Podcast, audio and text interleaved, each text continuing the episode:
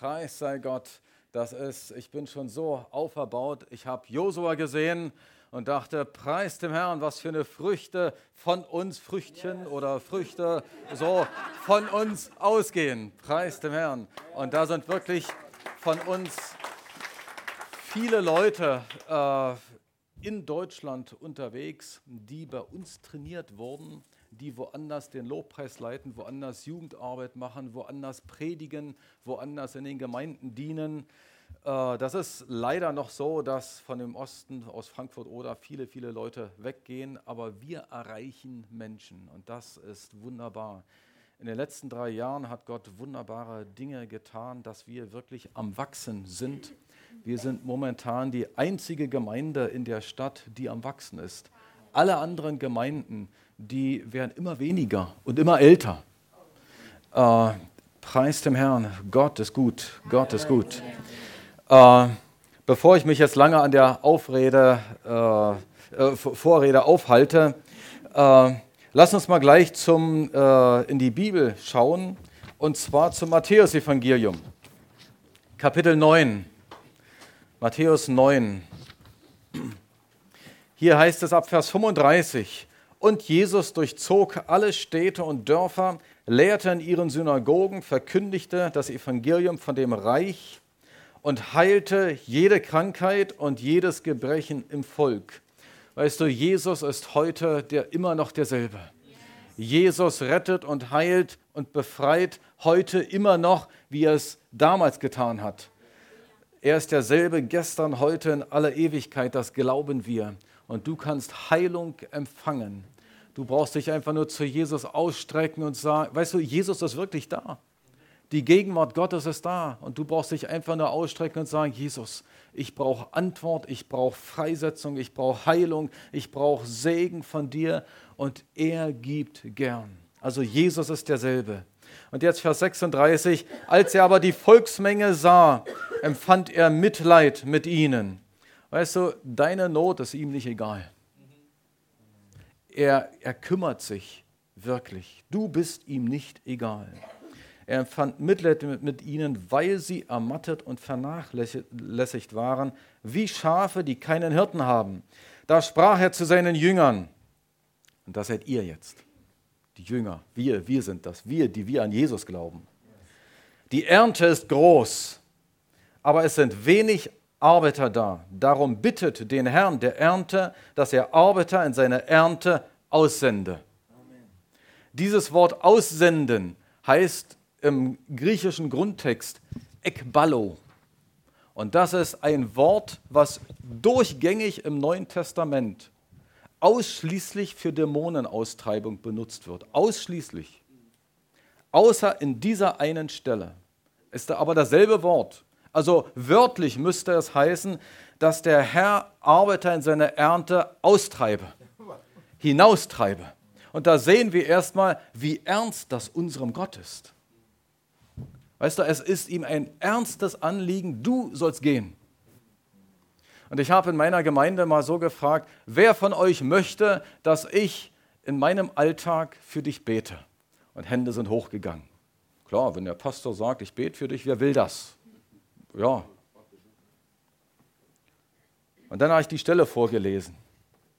Und habe gesagt, okay, möchtest du, dass ich so bete, Herr, treibe ihn aus den Fernsehsessel raus. Treibe ihn raus aus seiner Bequemlichkeit. Da, wo die Menschen sind. Wer möchte immer noch, dass ich für ihn bete? Aber ich verspreche dir was, ich bete für dich heute. Dieses Gebet. Also bleib bitte bis zum Schluss. Weil ich möchte dieses Gebet für dich beten. Also erst einmal sehen wir hier, es ist dem Herrn der Ernte ein wichtiges Anliegen. Ein wichtiges Anliegen. Hinaustreibe. Weißt du, die ersten Christen haben das wirklich als Hinaustreiben verstanden. Nur die äh, Bibelübersetzer haben es auf Deutsch etwas netter ausgedrückt. Hinaussende. Also wie, wie sieht dieses Gebet aus? Bittet, also die Ernte ist groß, aber der wenig Arbeiter. Darum bittet den Herrn der Ernte, dass er Arbeiter in seine Ernte aussende. Wer ist der Arbeiter? Der Arbeiter ist derjenige, der an Jesus glaubt und der ein Zeugnis hat. Derjenige, der an Jesus glaubt, hat eine Mission. Der einzige Grund, wes weshalb du noch auf dieser Erde bist, sind andere Menschen. Wenn es nur um dich ginge, wärst du schon im Himmel. Dann würde Gott dich nach Hause holen, weil im Himmel zu Hause ist besser. Das ist schöner. Der einzige Grund ist, andere Menschen sind andere Menschen. Du bist also ein potenzieller Arbeiter. Äh, also potenziell, ob du ein wirklicher Arbeiter bist, hängt jetzt von dir ab. Ein Arbeiter ist nämlich jemand, der bereit ist zu gehen. Also nicht nur der, der an Jesus glaubt, sondern ein Arbeiter ist der, der bereit ist zu gehen. Wenn du nicht bereit bist, bist du ein potenzieller Arbeiter. Und da muss man dich also heraustreiben aus diesem äh, äh, Fernsehsessel. Aber wer bereit ist zu gehen, der ist ein wirklicher Arbeiter. Wer ist Ernte? Ernte sind die Leute, die nicht an Jesus glauben. Potenziell. Und wer ist eine tatsächliche Ernte? Das sind die, die ein offenes Herz haben. Weißt du, dass die Menschen nicht zu jeder Zeit offen sind? Manche haben einen Trauerfall, manche eine Krankheit, manche eine Krise, manche äh, haben einfach äh, eine schöne Zeit. Also Menschen sind unterschiedlich und zu unterschiedlichen Zeiten sind die Leute offen. Es gibt so offene Fenster, Zeitfenster, länger oder kürzer. Und dann schließt sich das Fenster wieder und dann öffnet es sich wieder, dann schließt es sich wieder. Und auch wir Christen sind ja, wenn wir ehrlich sind, nicht zu jeder Minute wirklich bereit zu gehen. Bei uns gibt es auch Zeitfenster. Da sind wir bereit zu gehen, dann sagen wir, ja, jetzt nicht. Dann sind wir bereit zu gehen und jetzt mal wieder nicht. Und weißt du, Gott weiß das alles. Gott kennt das. Gott weiß. Und jetzt Arbeiter und Ernte. Die, das Gebet ist also, dass wir so beten, Herr, bring den Arbeiter mit der Ernte zusammen. Und nicht jeder Mensch passt zu jedem. Und Gott weiß, wer zu jedem passt. Und ich glaube, dass jeder Christ so, so einen Schlüsselbund in der Tasche hat und einen Schlüssel für das Herz eines anderen Menschen. Du hast mindestens einen Schlüssel, der zu einem Herzen passt. Und manchmal ist das ja so, dass innerhalb einer Ehe einer gläubig ist, der andere nicht. Äh, dass die Kinder nicht gläubig sind oder die Eltern nicht oder der Bruder, Tante in der Verwandtschaft, Arbeitskollegen, Freunde, der eine ist gläubig, der andere nicht. Weißt du, du kannst dann tatsächlich so beten. Wenn, und manchmal ist das ja so, dass du an deine eigenen Eltern nicht herankommst. Dass du an dein eigenes Kind irgendwann nicht rankommst. Hör nicht auf zu beten und du solltest so beten, Herr, sende Arbeiter in die Ernte. Sende je, ihm jemanden über den Weg, auf den er hören wird. Tu sein Herz auf und sende ihm zur richtigen Zeit die richtige Person. Gott bringt zusammen, was zusammengehört. Und jetzt geht es darum, dass wir uns vom Heiligen Geist leiten lassen und dass wir Gott das auch wirklich zutrauen, dass Gott mich zur richtigen Zeit mit den richtigen Menschen zusammenbringt und dass ich zur richtigen Zeit die richtigen Worte habe. Und darum soll es heute gehen. Wie, wie äh, können wir da hinwachsen? Zur richtigen Zeit, am richtigen Ort sein, in Kontakt mit den richtigen Leuten zusammenkommen. Und da lasst uns mal ein Beispiel anschauen in der Apostelgeschichte 8.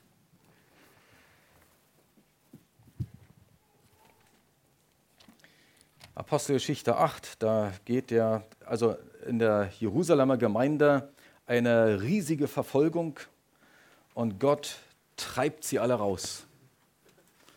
Und wo gehen sie hin?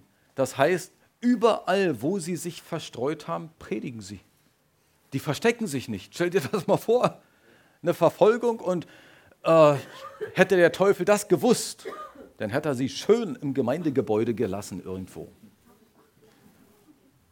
Und also diese Verfolgung ist schlimm gewesen. Aber im Nachhinein hat Gott einen Segen draus gemacht.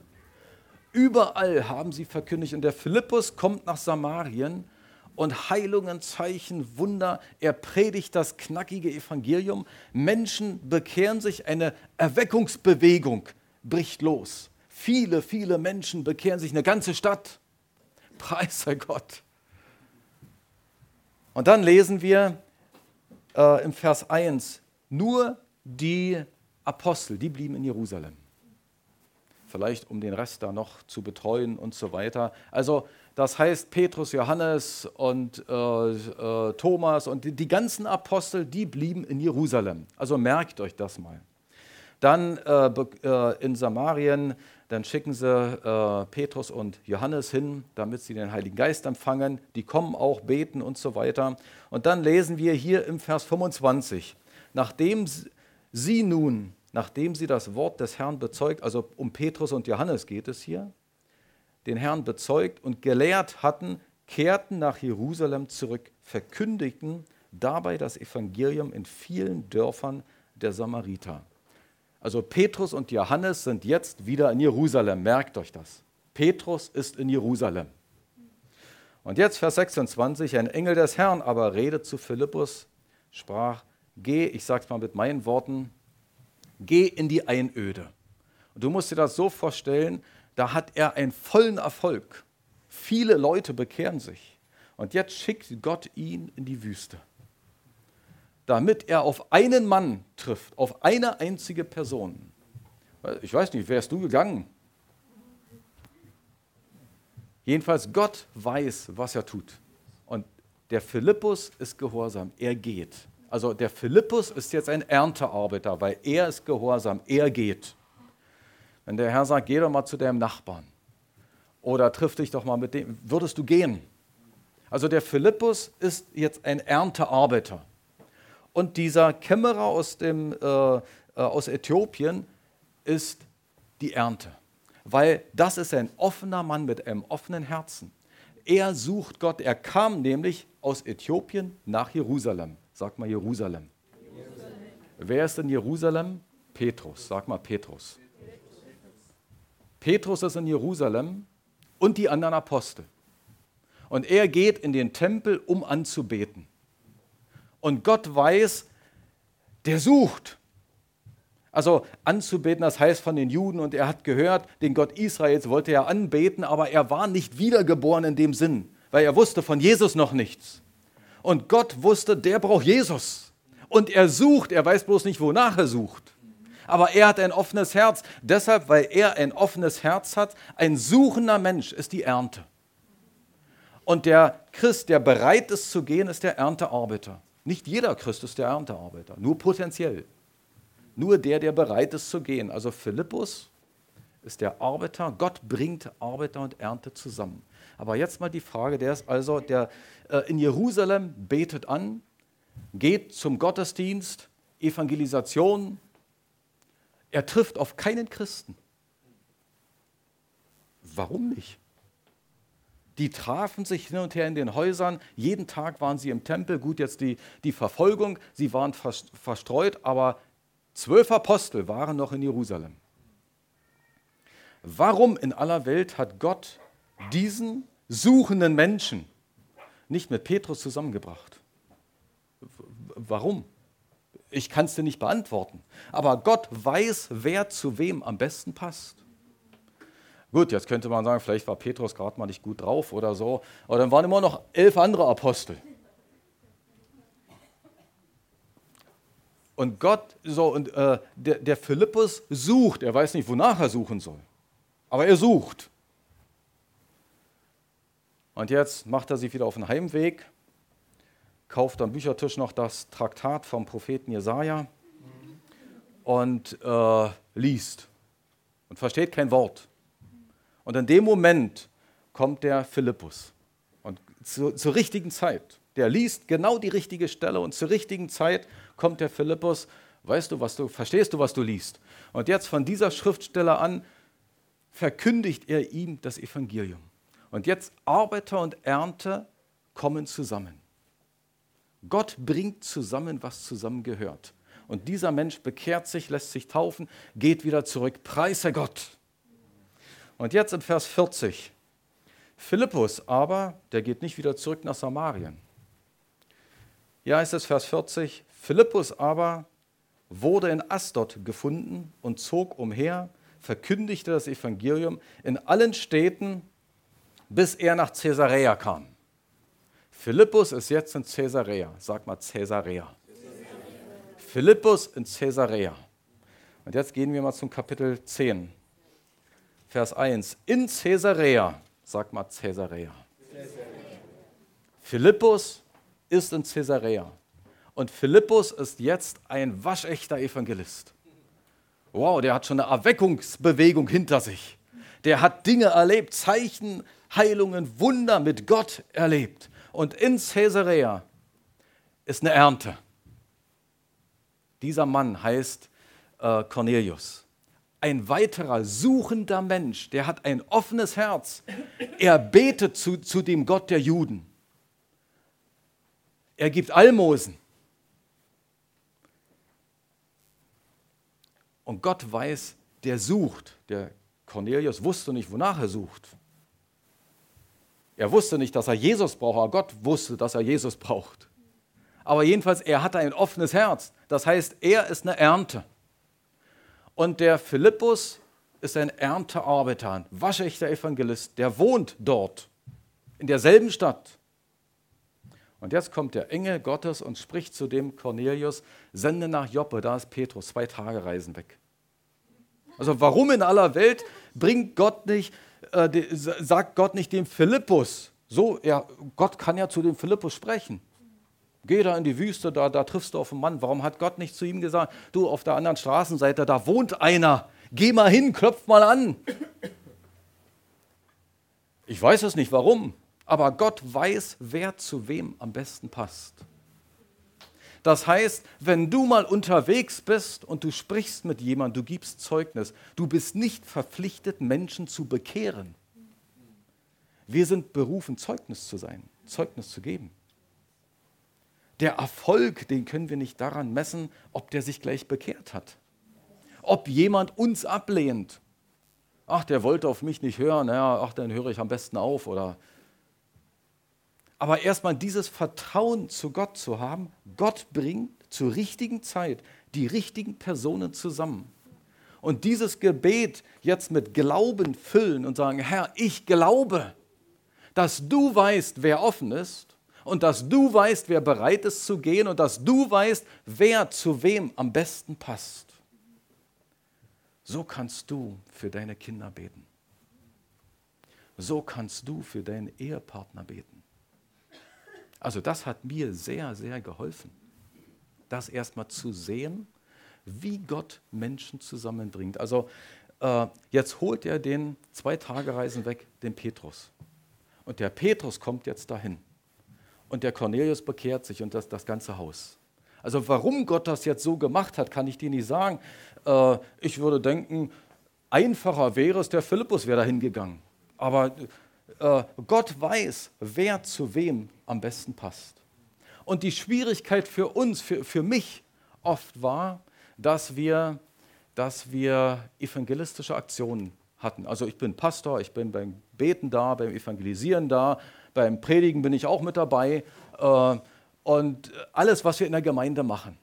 Und so manches Mal haben wir eine evangelistische Aktion gemacht, viel Vorbereitung und alles und der ganze Sonnabend oder irgendein anderer Tag geht dann drauf oder manchmal ein ganzes Wochenende. Und dann bin ich in so einem Evangelisationsmodus. Äh, und man kann sich freischwimmen und man wird kühner und so weiter, man gibt Zeugnisse und man ist froh. Und dann fängt der Alltag wieder an. Und wie sieht mein Leben dann aus? Man bereitet auf den Gottesdienst vor, man denkt Gottesdienst, man denkt Gemeinde im, im Alltag. Und mit einem Mal wurde mir bewusst, dass so viele Gelegenheiten an mir vorbeigehen. Und wie komme ich jetzt mit Menschen ins Gespräch? Es gibt gesellige Typen und es gibt mehr ruhige Typen. Also ich bin nicht unbedingt so der gesellige Typ. Wenn ich dann in die Stadt dann fahre Und wie Scheuklappen, äh, Einkaufszettel, schiebst du durch das und das und das und den schiebst du zur Seite und dann steigst du wieder ins Auto, fährst nach Hause und dann, Herr, äh, rette Menschen, äh, gib mir Gelegenheiten, Herr, äh, bring Arbeiter und Ernte zusammen. Äh, ich weiß, äh, euch geht es nicht so, aber äh, weißt du, ich bin Pastor, ich, ich denke dann Gemeinde und ich bete auch fleißig.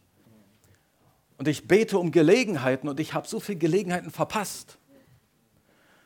Und dann wurde mir bewusst und über die Jahre, also gerade in den letzten drei Jahren hat Gott auch an meinem Herzen Dinge verändert, dass ich bewusster durchs Leben gehe.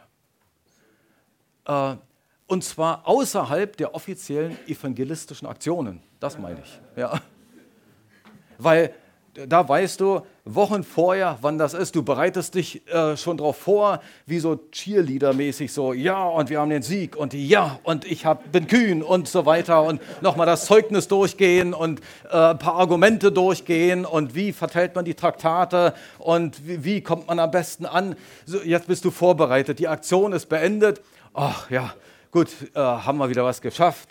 Und dann geht der Alltag wieder weiter. Und du triffst auf Menschen und die gehen vorbei. Das heißt, in dem Moment bin ich nicht der Erntearbeiter. Und unser Gebet ist, Herr, sende Arbeiter. Und dann war mein Gebet, sende mich, Herr. Ich will es sein. Zuerst mich. Und die Frage von Gott ist, weißt du, wir beten, Herr, sende Arbeiter, sende Arbeiter. Und Gott ist im Himmel, wen soll ich senden? Wen soll ich senden? Lies mal Jesaja. Wen soll ich senden? Wen soll ich senden? Ja, sende Arbeiter. Und, und Gott sucht, wen er senden kann. Bist du bereit? Das ist ja dein Herz. Wenn du bereit bist, dann hat er jemanden, den er senden kann.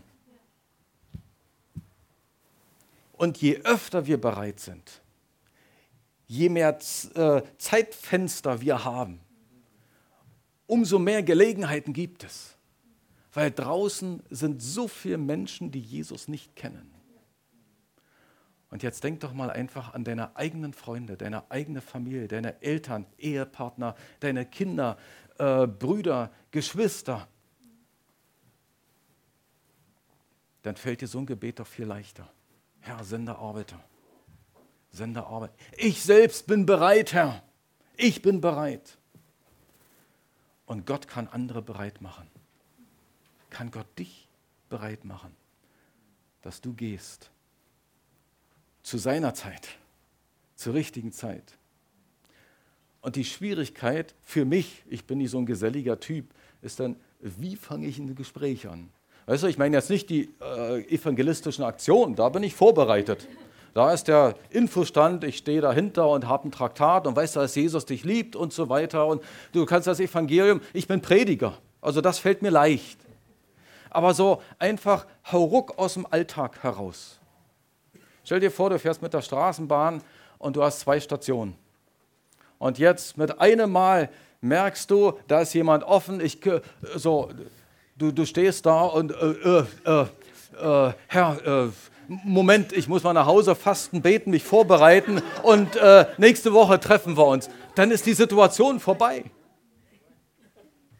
Das heißt, Du musst dann bereit sein, bist du dann in dem Moment bereit, wenn die anderen mit zuhören.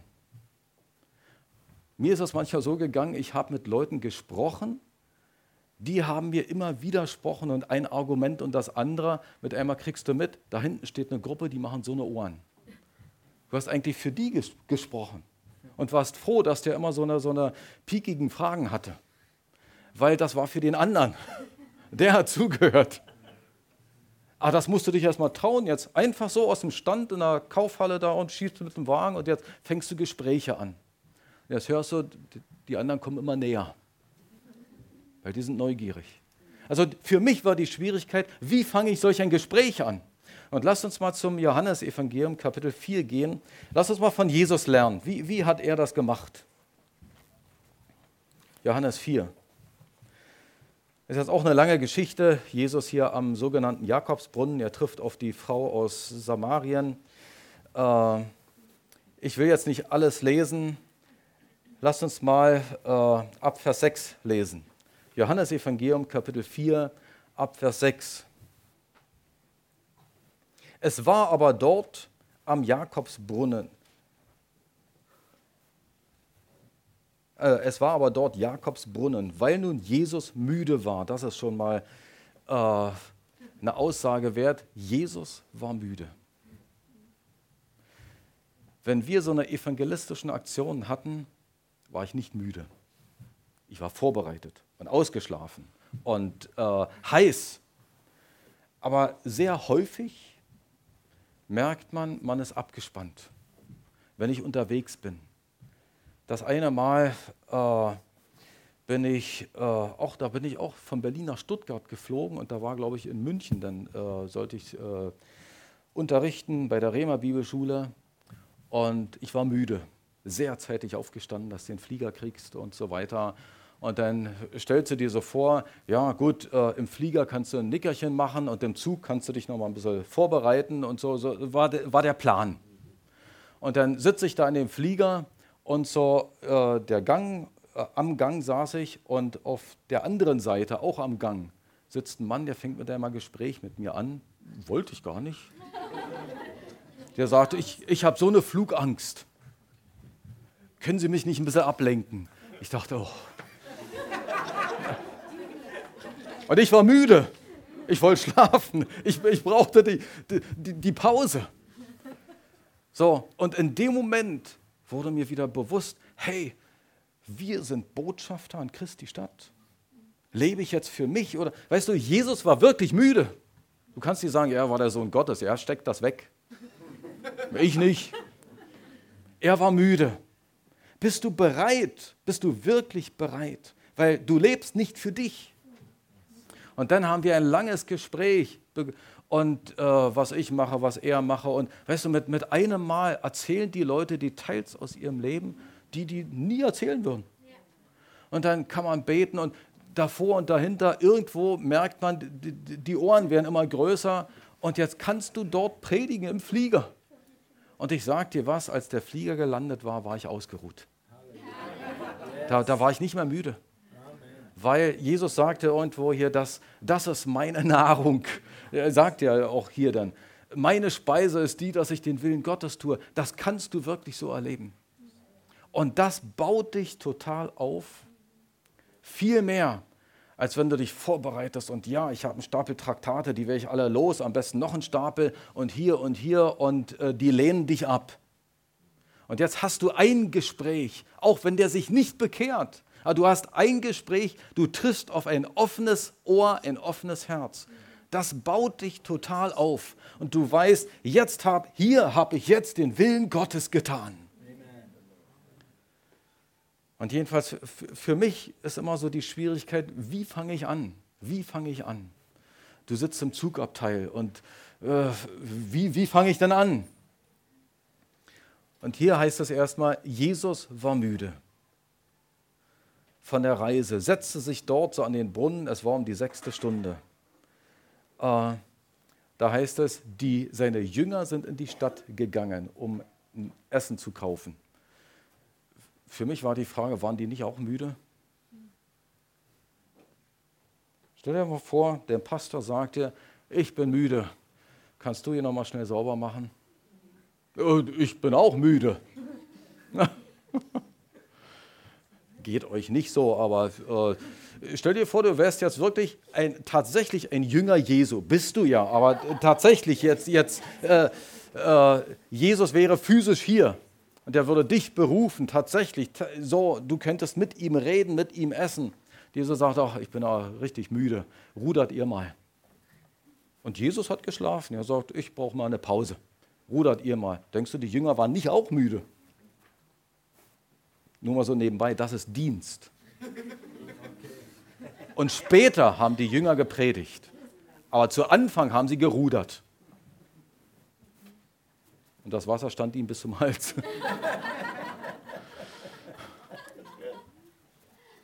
Ich sage dir was, mit Jesus in deinem Boot wirst du nicht untergehen. Preis, nur so nebenbei, das war jetzt umsonst mal dazu noch. Ja. Also Jesus war müde und jetzt Vers 7, da kommt eine Frau aus Samarien, um Wasser zu schöpfen. Jesus spricht zu ihr, gib mir zu trinken. Und jetzt müssen wir das von der Kultur damals verstehen. Damit war die Frau, sie wusste, sie hat ihn als Juden erkannt, damit hat er die Frau geehrt. Richtig geehrt, hochgehoben. Erstmal er als Mann spricht eine Frau an, unerhört. Und dann er als Jude spricht noch eine Frau aus Samarien an, noch unerhörter. Das, das, das geht doch, weil die Juden lehnen die Samariter ab.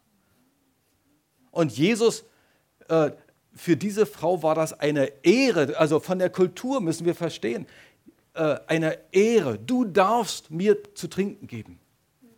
Eine Ehre, er hat sie nicht abgelehnt. Und das hat das ganze Gespräch geöffnet. Das heißt, das hat mir sehr geholfen, Interesse zu zeigen. Also ich will mal jetzt so, so, über so ein paar Türöffner sprechen. Im Gespräch, Smalltalk kann man auch sagen. Das heißt, hab doch erstmal, zeig Interesse an andere Menschen. Interesse zeigen und nicht nur so durch die Kaufhalle schieben und durch den Baumarkt und da der Besuch und äh, welche Termine habe ich noch, muss ich mal gucken, äh, das und das. Und Menschen gehen an dir vorbei und du gehst an Menschen vorbei. Leute erzählen sich an der Bushaltestelle ihre Probleme, du hörst mit einem halben Ohr hin, aber ich habe ja keine Zeit und du arbeitest deinen Plan ab, dann bist du wieder zu Hause und sagst, Herr, sende Arbeiter in deine Ernte. Weil deshalb bin ich ja in Frankfurt. Und Türöffner sind, zeig doch Interesse. Wenn du irgendwo einen Termin hast, fahr doch eine halbe Stunde eher mal. Und geh doch mit offenen Augen mal. Es, es, weißt du, ob ich meine Termine abgearbeitet habe, interessiert den Himmel keinen. Und wenn Jesus wiederkommt, geht er nicht, hast du auch deine Termine schön abgearbeitet, sondern hast du Frucht gebracht. Hast du getan, wozu ich dich beauftragt habe? Das ist die einzige Frage. Und nicht, ob ich meine, meinen Plan abgearbeitet habe. Das heißt ja nicht, dass wir faul sein sollen und wir haben schon unsere Pläne. Aber einfach, ich habe mir bewusster gemacht. Und dann habe ich die Gemeinde mitgenommen. Und die Gemeinde folgt dann auch und die erzählen ihre Zeugnisse, wie sie auf der Arbeit, wie sie jetzt unterwegs auf Menschen treffen, weil, weil du hast überhaupt erstmal Interesse an Menschen. Und das kann sein, da, äh, also wir haben unsere Evangelisationsaktionen auch verändert, dass wir jetzt viel weniger oder fast gar nicht mehr einen Infostand haben. Das war für uns sowieso nur die Krücke, ehe wir gar nichts machen, machen wir lieber das. Äh, und für manch einen hilft das auch, jetzt so wenigstens äh, hinterm Tisch zu stehen, ja, dann ist man nicht so direkt konfrontiert und äh, mit einem Traktat spricht es sich leichter an. Aber man fällt mit der Tür ins Haus oft. Und jetzt haben wir das verändert. Wenn wir dann zu zweit durch die Stadt gehen, meinetwegen, dann anfangs haben wir an, äh, so angefangen, weißt du, dass Jesus dich liebt? Äh, wenn ja oder nein, kommst du in den Himmel oder nicht? Äh, ja, nein, so und jetzt arbeitest du das alles ab. Und das hat nicht so richtig funktioniert. Bei den Aktionen, wenn du wenig Zeit hast, mag das sein, aber wenn du ganz allein in deinem Alltag unterwegs bist, fängst du so nicht an. Und dann haben wir das verändert und gesagt, zeig doch einfach mal Interesse, fang mit Smalltalk an. Äh, dann kam mir eine Frau entgegen, tätowiert von oben bis unten. Äh, also was man an Arm und Hals und alles, was du gesehen hast. So, ja, und sie hatte kurze Hosen an.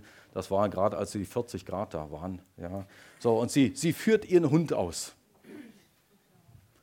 Und sie kommt mir entgegen grimmiges Gesicht und man denkt, die ist nicht offen. Weißt du, als Jesus dich liebt, oh, lass mich in Ruhe. So, so habe ich nicht angefangen. Ich habe, na, Sie haben ja einen süßen Hund. Und das war der Eisbrecher. Na, Sie, Sie haben ja einen süßen Hund.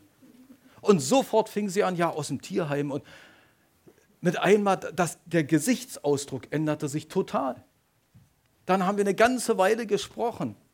Und dann, äh, ja, ich bin Pastor und da, ist die, da drüben ist die Gemeinde und sie erzählt von ihrer Familie und von ihrer Partnerschaft und von ihrem Problem, ohne dass ich sie frage. Weil, na, Sie haben ja einen süßen Hund. Damit war sie total, das war ihr, ihr Interessengebiet. Ob ich den Hund mag oder nicht, spielt gar keine Rolle, aber ist der so. Und jetzt fängt sie über den Hund an zu erzählen, was der frisst und nicht und so weiter, wie viel Impfung der schon kriegt. Und, äh, und jetzt zeigst du Interesse. Also mir hat das sehr, sehr, sehr geholfen, überhaupt erst einmal so, so ein Türöffner. Ich habe von einem anderen Pastor gehört, der äh, hatte eine Dienstreise, stand auf dem Parkplatz und neben ihm parkt äh, so eine Harley ein. Und der steigt aus und sagt, Sie haben ein schönes Motorrad. Da bricht der Mann in Tränen aus und sagt, ich werde nicht mehr lange leben, habe äh, Hirntumor oder irgendwie da was und so weiter. Und jetzt fängt der an, das war der Aufhänger. Sie haben auch ein schönes Motorrad. Und jetzt fängt er ein Gespräch an. Und was Jesus in seinem Leben getan hat und so weiter.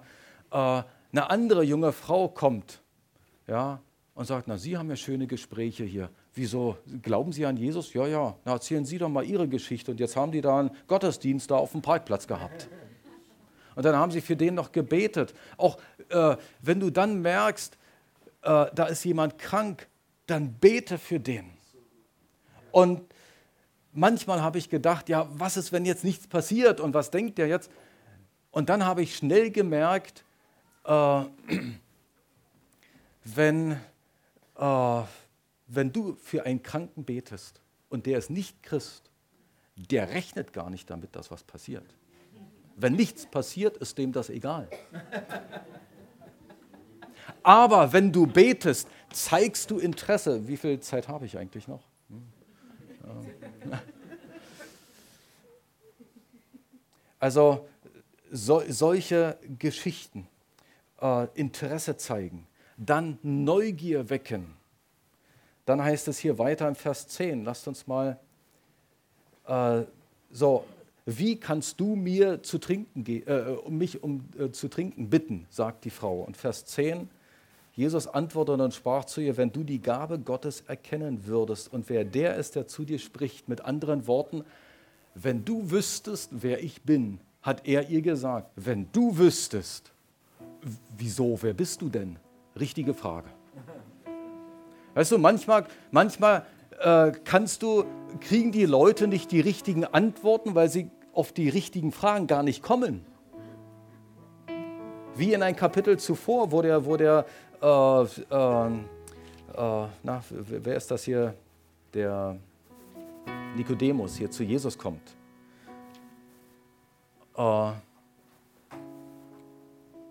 Und er sagt, Meister, wir wissen, du bist ein großer Lehrer und Zeichen und Wunder und so weiter und niemand kann dir. Jesus sagt, du musst von neuem geboren werden. Äh, was ist denn das? Richtige Frage. Und jetzt sind sie im Thema. Weil der, der kam auf die Frage ja nicht. Der wusste gar nicht, was neue Geburt ist. Wenn du wüsstest, wer das ist. Ich äh, war, als ich dann äh, in München war, dann bin ich mit dem Flugflieger äh, wieder zurück wollte ich jedenfalls mit dem Zug nach Stuttgart und, äh, und dann ist der Flug ausgefallen. Die ganze Nacht durch. Und äh, deine Laune, die sinkt im Keller.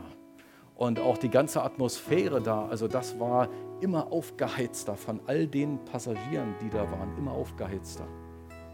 Und äh, jedenfalls sagt ein Mann, ja, der Flieger kommt nicht mehr. Wer, wer, ich fahre jetzt mit einem Flixbus nach Berlin. Wer, wer kommt mit? Ich dachte, ich, innerlich so die Aufregung und du bist müde und du willst einfach nur nach Hause. Und jetzt der dumme Flieger der, der fällt aus. Und das sagen die dir aber erst stückchenweise. Die sagen nicht gleich, Flieger äh, fällt aus, sondern stückchenweise. Erst wenn du eine Stunde, noch eine Stunde, noch eine Stunde, noch eine Stunde. Und dann, äh, ja, also äh, heute fliegt er wohl nicht mehr.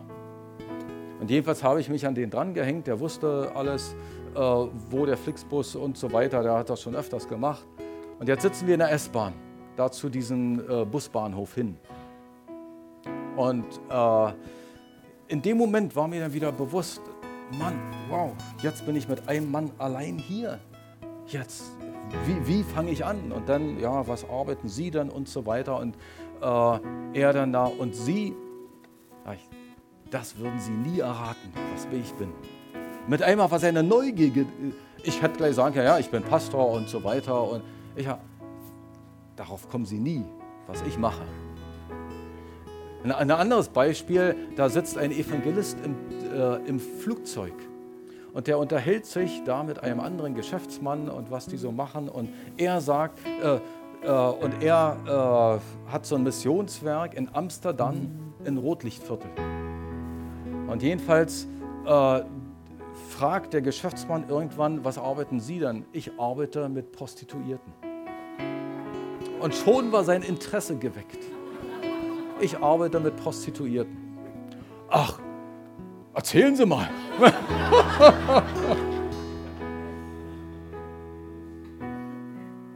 Und schon war die Tür geöffnet. Also, dass man nicht gleich mit der Tür ins Haus fällt. Und äh, man kann, also ist nicht so, dass ich immer ein offenes Fenster habe, ja, so ein Zeitfenster, dass ich immer bereit bin, aber immer öfters. Und ich habe gelernt, bewusster durchs Leben zu gehen, bewusster. Äh, wenn du wüsstest, gute Taten ist eine andere Sache. Da bin ich im Zug von Danzig nach Frankfurt-Oder, da hatte ich einen Lehrdienst, war auch wieder müde, habe so geschlafen und dann geht die äh, Abteiltür auf und die, die Schaffnerin kommt rein oder hier vom Service und fragt, äh, wer möchte noch einen Kaffee haben? Da bin ich erste Klasse übrigens gefahren. Äh, erste Klasse ist manchmal billiger, als wenn du den Normaltarif zweite Klasse nimmst. Ja, äh, wenn du den super Sparpreis nimmst und so weiter. Jedenfalls saß ich erste Klasse, man fühlt sich da ganz wohl. Und äh, wenn du erste Klasse fährst, kriegst du einen Kaffee umsonst. Wusste ich da alles nicht. Hatte jetzt schon unterwegs da einen Kaffee getrunken beim Umsteigen. Und jedenfalls äh, mit zwei anderen Männern saß ich da äh, wer möchte den Kaffee? Der junge Mann mir gegenüber, ja, ich nehme einen. Naja, Sie hatten ja schon einen. Es gibt auf dieser Fahrt bloß einen. Einen, umsonst. Sagt er, naja, nee, kaufen will ich nicht. Und dann sage ich, äh, oder sie fragt mich, möchten Sie Ihren Kaffee? Sage ich, mein Kaffee kann doch der junge Mann kriegen. Ja, ja, das geht. Und jetzt einfach eine gute Tat. Mich hat es nichts gekostet. Ich wollte auch gar keinen Kaffee. Und dieser eine Kaffee hat alles geöffnet. Meine Müdigkeit war verschwunden. Wir haben uns unterhalten, wer was macht und so weiter. Und die Leute haben sich nicht alle gleich bekehrt. Aber weißt du, du gibst ein Zeugnis. Und vielleicht beim zehnten Gespräch bei irgendjemand anders bekehrt er sich. Dann haben wir äh, als Gemeinde auch solche Aktionen, dass wir weniger evangelistische Aktionen jetzt so, sondern dass wir wir haben angefangen, für die Stadt zu beten. Dann hatten wir die Idee, die Stadt zu segnen. Wir seit, seit äh, etlichen Jahren schon spenden wir an das Kinderheim. Immer mal einmal im Jahr, so zur Weihnachtszeit, geben wir eine Spende hin. Äh, und dann hat sich das so, dass es zu Kinderfesten kam. Dass wir mal hingegangen sind, dass sie mal zu uns kamen. Und wir hatten jetzt letztens dann im Eltern-Kind-Zentrum, wo Leute von uns hingehen, kochen regelmäßig und die bringen das Essen auch mit und da sind viel so sozial Schwache. Dann sind wir als äh, Gemeinde nicht immer nur durch die Stadt gelaufen, sondern an einer Stelle in unserem Wohngebiet immer am selben Spielplatz, wo wir dann mit den Kids äh, Wikingerschach gespielt haben und äh, mit so einem Bollerwagen da ein bisschen Kaffee und Kekse so mit für die Eltern. So, und dann kann man sich mit den Eltern unterhalten, die anderen spielen mit den, mit den Kids oder mit den Eltern. Jetzt kommt man da so langsam ins Gespräch. Das geht nicht alles gleich um Jesus, sondern einfach nur Kontakt. Und dann hatten wir im Frühjahr ein Kinderfest, wo vom Eltern-Kind-Zentrum Familien kamen, wo vom Spielplatz Familien kamen, wo das Kinderheim kam.